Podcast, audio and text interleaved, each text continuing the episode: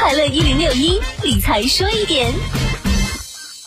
作为个人的经济身份证，信用报告记录了个人借债还钱、合同履行、遵纪守法等信息，是个人信用历史的客观记录。那我们自己该从哪些方面来维护好自己的信用记录呢？一方面要保持良好的信用行为，在申请信贷业务时，综合考虑自身的收入和负债情况，量力而行，切勿过度负债。当获得贷款或使用信用卡后，一定要按时足额还款。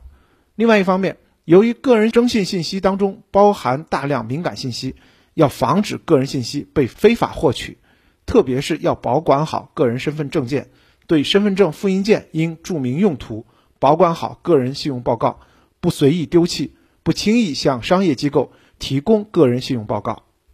此外呢，还要关心自己的信用记录，定期查询，防止发生未经授权的查询。防范个人信息泄露。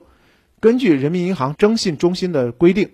个人信息主体有权每年两次免费来获取本人的信用报告。公众可充分利用这两次免费的机会，定期查询自己的信用报告，及时发现问题，并向记载这笔业务的发生机构提出异议。理财说一点，我是程涛。